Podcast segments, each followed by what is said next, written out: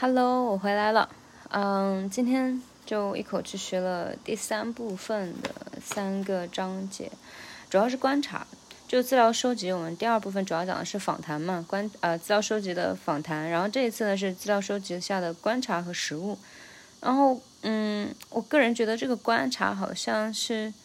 有一点通用的感觉，就是它好像贯穿全程，然后哪里都可以有它。就比如说访谈。那嗯，甚至说，我觉得观察可能就是帮助我们找出 research question 的一种方式。比如说，我最近很感兴趣，就是一个学生怎么样从不怎么举手到常常举手。那这个肯定是基于观察，就发现他啊举手次数变多啦，上课更活跃了呀，然后更自信了呀，等等等等。基于这个观察，我才提出来，呃，观察的一种层次上的变化，才提出来这个研究问题。那这是一种。然后第二种就是，我觉得观察和访谈之间的关系哈，就比如说我们这一次那个。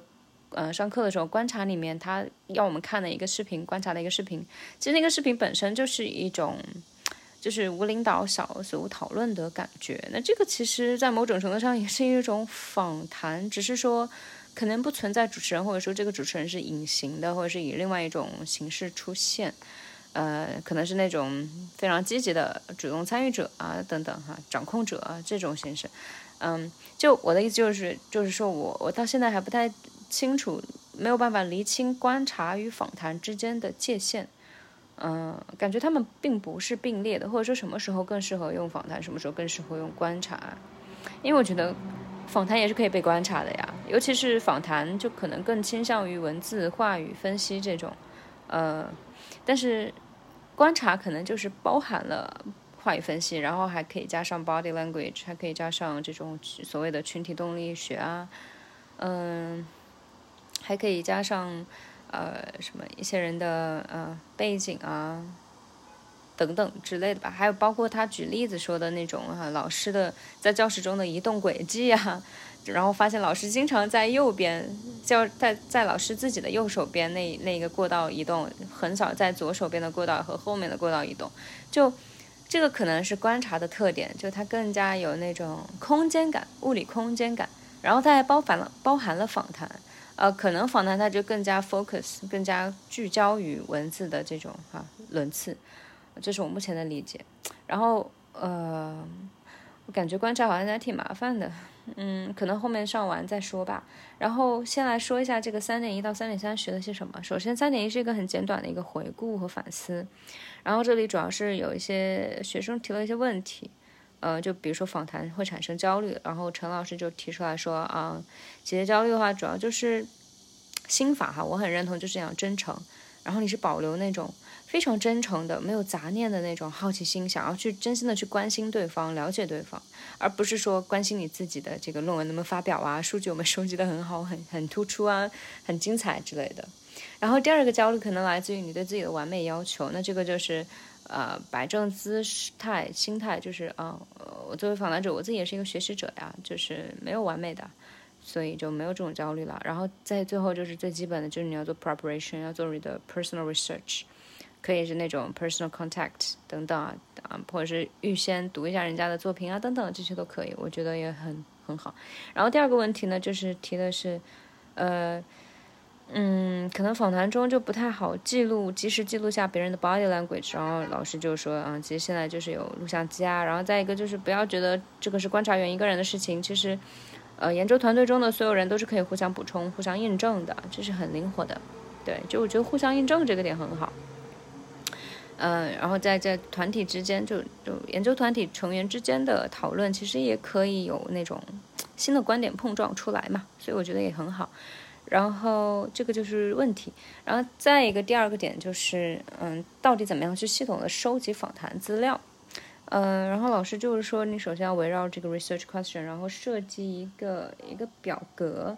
比如说根据你的这个 research question 分离出来，有顺序的分离出来一些子问题，比如说我们还记得之前研究的三三三种就最重要的那个研究兴趣嘛，那就是，嗯。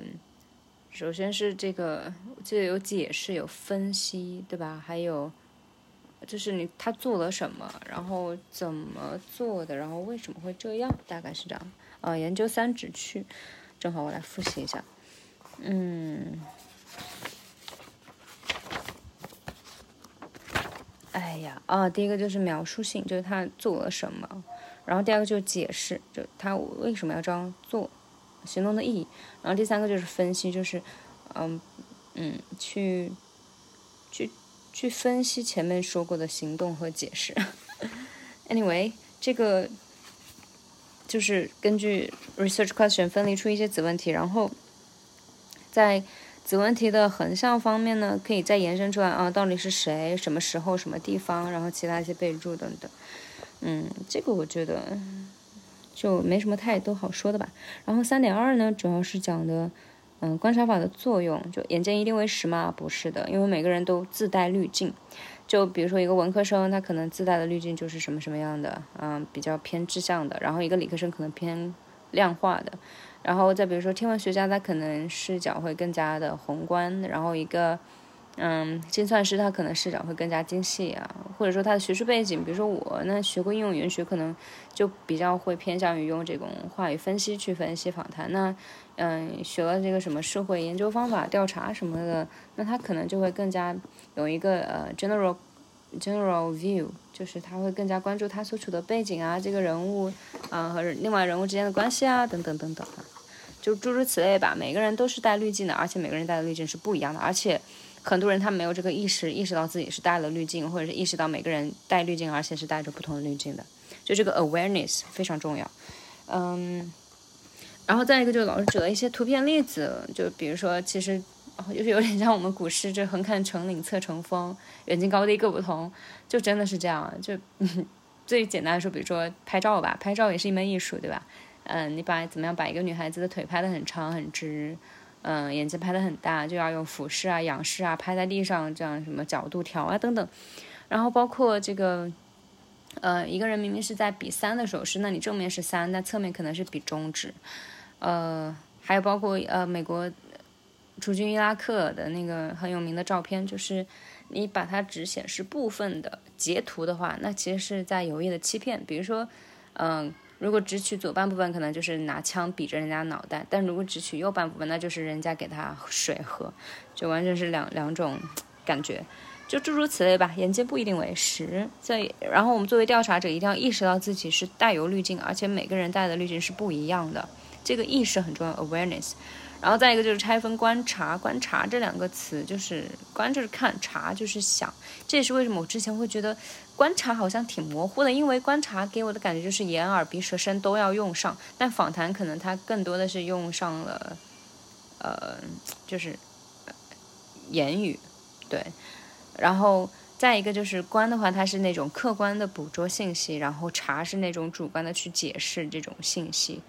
嗯，所以这个也挺有意思的吧。然后，嗯，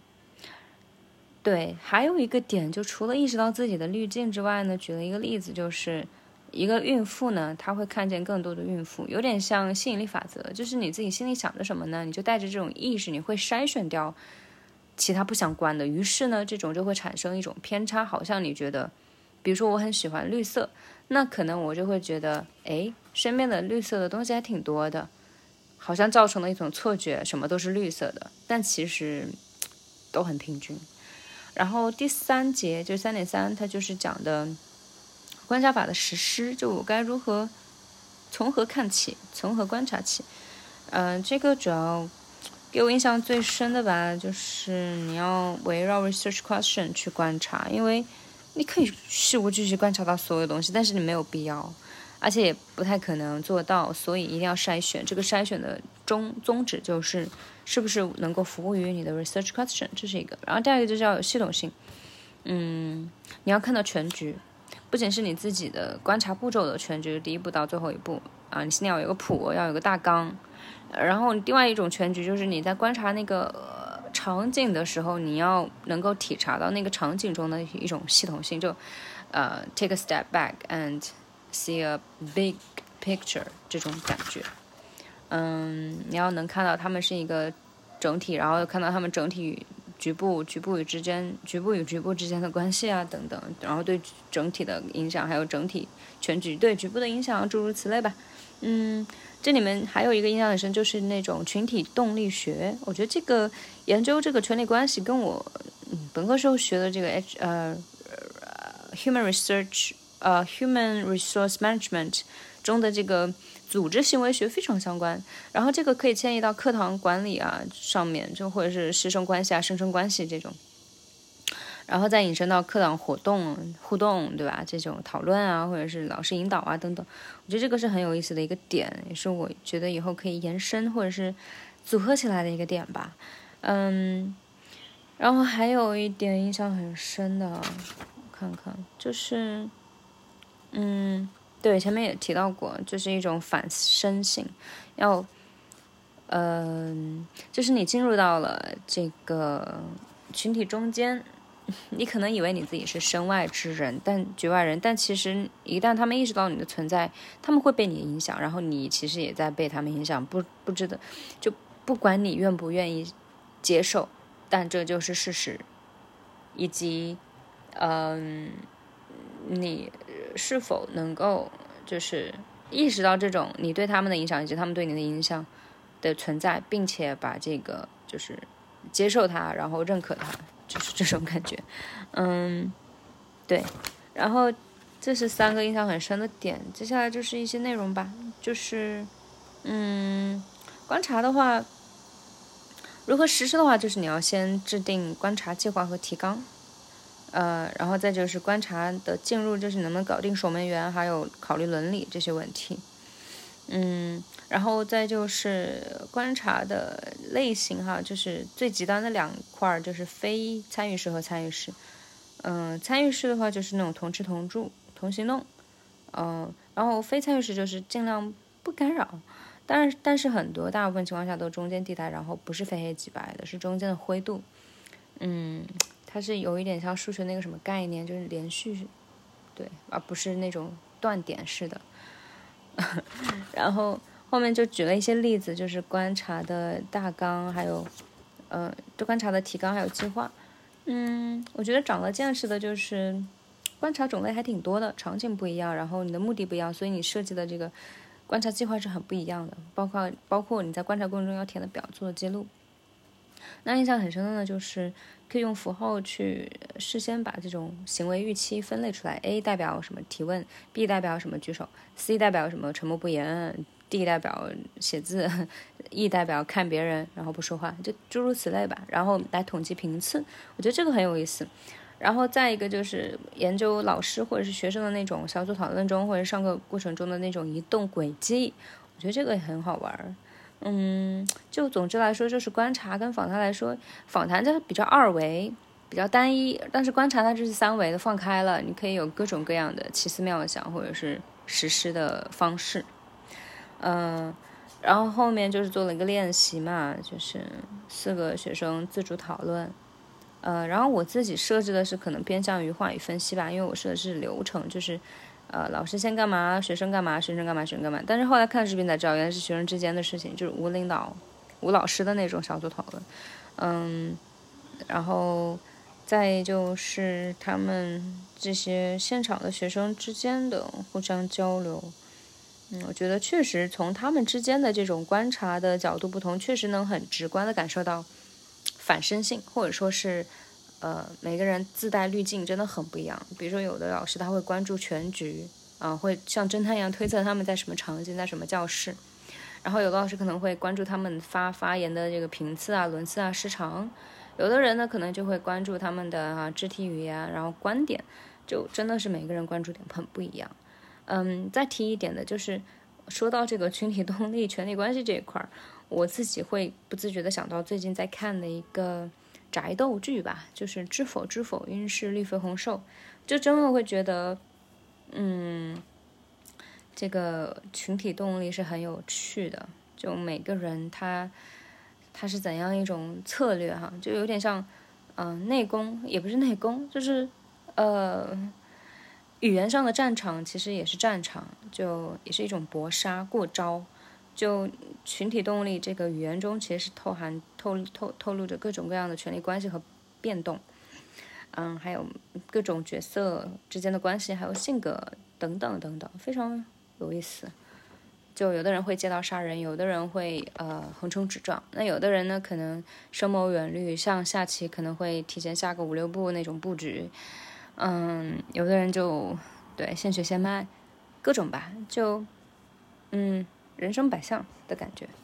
然后最后就是注意事项，呃，总结一下呢，就是要根据 research question 来筛查你的观察信息，不要想着完美或事无巨细。然后第二个就是要反思自己的呃自带的滤镜。到底是受着自己怎样的专业背景啊、工作经验啊，或者是学术、个人经验等等的一些影响。然后第三点呢，就是要也是要了解自己的一些观察习惯、价值倾向，还有前设，就你的 pre-assume 呃嗯 assumption，对一些一些假设。然后第四点就是要明确自己，还是对自己的了解啊，明确自己的推理依据和过程。就一定要始终带着 awareness，然后第五点呢，就是要观察者要知道观察者自己哈，就我们自己同时也是被观察者，要要知道自己是有反身性的，自己会影响到这个群体，这个群体其实也在影响着自己，然后这样一直互动互动影互相影响下去，然后这个就涉及到这种嗯群体动力啊，还有系统性啊系统论，然后最后一点呢，就是如果可以的话，要走进他。并且走近他，其实就是真诚关心，不要有杂念。以上就是今天学到的内容。嗯，说实话还是有点迷迷糊糊，可能没有进入学习状态，或者是我个人感觉观察好像不如访谈对于我自己目前的 research question 有帮助吧，或者说我觉得观察可能更多的是。一种提前的准备，它是帮助我来找到或者是修磨自己的 research question，而不是用来回答我的 research question 的一种资料收集方法，或者说它是一种辅助性的资料收集方法，不太确定，挺犹豫的，我觉得可能或者说它更适合那种三维的场景，I don't know，嗯，后面再看吧，See ya，不出意料意外的话，应该这周能够完成所有的课程内容，然后争取每天给大家分享。也是给我自己的一个总结吧。然后暑假真的过半了，我觉得有一点紧张，要要赶紧紧迫起来了。对，就这样，拜拜。